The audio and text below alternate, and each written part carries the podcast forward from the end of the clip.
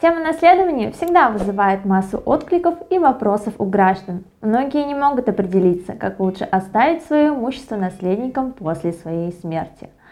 Благодаря относительно недавним поправкам в настоящее время способов передачи имущества путем наследования стало гораздо больше – Сегодня мы с вами рассмотрим три основных способа передачи имущества по наследству. И самое главное, вы для себя определите, какой вариант лучше выбрать, если причитающегося имущества много. Смотрите наше видео до самого конца, ставьте лайки и, конечно же, не забывайте писать свои вопросы в комментариях.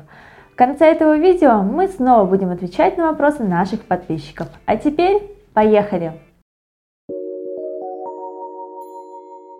Как завещание, так и наследственный договор или фонд имеют свои преимущества и недостатки, создающие проблемы как наследодателю, так и наследникам. Поэтому довольно сложно сделать выбор между ними. Завещание может быть совершено как одним гражданином, так и супругами, состоящими на момент совершения завещания в браке. Совместное завещание супругов. Следует учитывать, что совместное завещание супругов утрачивает силу в случае расторжения брака – или признание брака недействительным как до, так и после смерти одного из супругов. Независимо от того, составлено завещание единоличное или же совместное завещание супругов, оно представляет собой одностороннюю сделку, для совершения которой в соответствии с пунктом 2 статьи 154 Гражданского кодекса необходимо и достаточное выражение воли одной стороны. Следовательно, наследодатель сам определяет, что будет входить в наследственную массу и какое имущество достанется конкретному лицу, что зачастую вызывает массу споров между потенциальными наследниками на момент открытия наследства и как следствие влечет за собой судебные тяжбы по признанию завещания недействительным. В свою очередь, наследственный договор предполагает наличие не менее двух сторон, обладающих взаимными правами и обязанностями – для распоряжения имуществом. Изменение наследственного договора в одностороннем порядке не допускается. Оно возможно исключительно по соглашению сторон и на основании решения суда в связи с существенным изменением обстоятельств, в то время как составитель завещания вправе его изменить в одностороннем порядке – и информировать о своих действиях он не обязан. Также наследодатель вправе отменить завещание в любое время, и это не несет для него никаких правовых последствий. Односторонний отказ наследодателя от наследственного договора возможен, но он не влечет обязанность по возмещению другим сторонам наследственного договора убытков, которые возникли у них в связи с исполнением наследственного договора. Таким образом, Преимущество наследственного договора заключается в том, что потенциальные наследники и наследодатель заранее договариваются обо всех существенных условиях по передаче имущества, поэтому такая форма является более удобной и стабильной при завещании и наследовании бизнеса или при владении большим количеством различной собственности.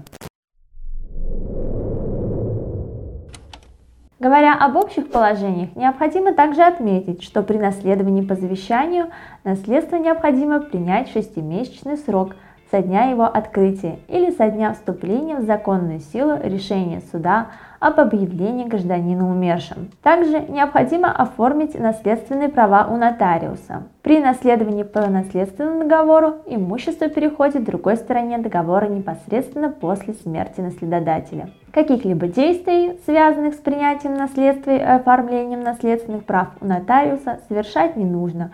Право собственности переходит наследнику напрямую на основании наследственного договора. Если в наследственную массу по наследственному договору входит недвижимое имущество, то требуется государственная регистрация перехода права собственности. По наследственному договору имущество переходит выгодоприобретателям сразу после смерти наследодателя. Несомненно, это более выгодно и удобно получателю наследства, чем шестимесячное ожидание.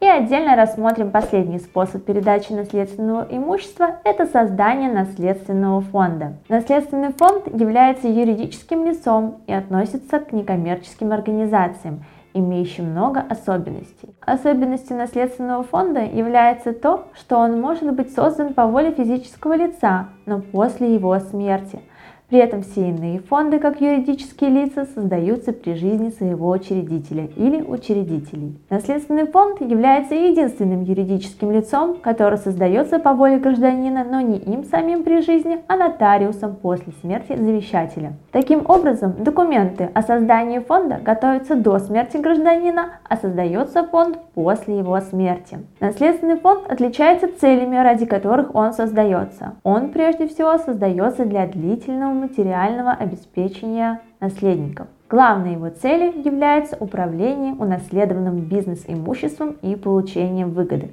Кроме того, наследственный фонд является единственным наследником по завещанию – которых до открытия наследства еще нет. Наследственному фонду завещается бизнес-имущество, в частности успешно работающее при жизни завещателя предприятия. Управление предприятием должно осуществляться самые короткие сроки после открытия наследства Иначе могут наступить неблагоприятные последствия для наследственного фонда, так как предприятие какое-то время может оказаться ничейным. Наследственный фонд не может создаваться по совместному завещанию супругов, поскольку неизвестно, умрут они одновременно или нет. Поэтому бизнес-имущество, завещаемое наследственному фонду, должно принадлежать на праве раздельной собственности завещателю. Это необходимо для того, чтобы после открытия наследства не заявлялись иски о признании завещания недействительным или о разделе имущества. В решении завещателя о создании наследственного фонда должны быть указаны не только органы управления, но и поименованные лица – которые будут осуществлять полномочия названных органов. Условия управления наследственным фондом должны содержать список лиц, являющихся выгодоприобретателями и отдельными категориями лиц. После создания наследственного фонда его устав и условия управления наследственным фондом не могут быть изменены. Исключение составляет два случая. Если управление наследственным фондом на прежних условиях стало невозможным, по обстоятельствам возникновения которых при создании фонда нельзя было предполагать. И второй случай связан с недостойностью наследника, являющегося выгодоприобретателем наследственного фонда если только эти обстоятельства не были известны в момент создания наследственного фонда. К минусам фонда можно отнести дополнительное налоговое бремя. Доходы, полученные физическими лицами в порядке наследства, освобождены от НДФЛ. Это правило предусмотрено в пункте 18 статьи 217 Налогового кодекса. Однако освобождение от НДФЛ налогов, полученных выгодоприобретателями от наследственного фонда, в нем ничего не сказано. Плюс сам наследственный фонд будет плательщиком налога на прибыль с доходов, полученных от управления переданным ему имуществом. Таким образом, можно сделать вывод о том, что наследственный фонд как альтернативный способ распоряжения наследственным имуществом ориентирован прежде всего на граждан, обладающих высоким уровнем дохода и множеством активов, сохранение и приумножение которых После смерти таких наследодателей не всегда может быть гарантировано совершением завещания. Наследственный фонд в этом смысле является эффективным инструментом управления имуществом после смерти, в целях которых выберет и установит сам наследодатель. А на этом у меня все. Давайте перейдем к нашей постоянной рубрике «Ответы на вопросы подписчиков». Как вступает в наследство, если приватизация на всех? При наследовании приватизированной квартиры действуют те же правила, которые бы регламентировали порядок наследования любых других видов имущества. А именно, это наследование по завещанию либо по закону, но все же с некоторыми особенностями. В вашем случае, если квартира была приватизирована несколькими собственниками, то в состав наследства войдет только доля, которая принадлежала покойному. Коммуналка. Умирает один собственник. Родственников нет, в наследство не вступил никто. Могу ли выкупить освободившуюся комнату? При отсутствии наследников имущество становится выморочным, то есть переходит в порядке наследования по закону в собственность государства.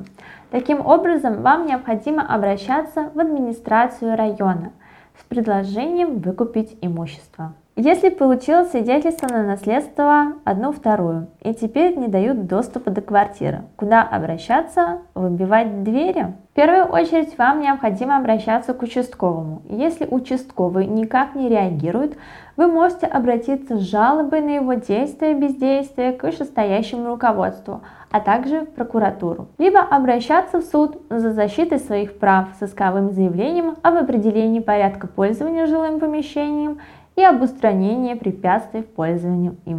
Спасибо за просмотр. До новых встреч!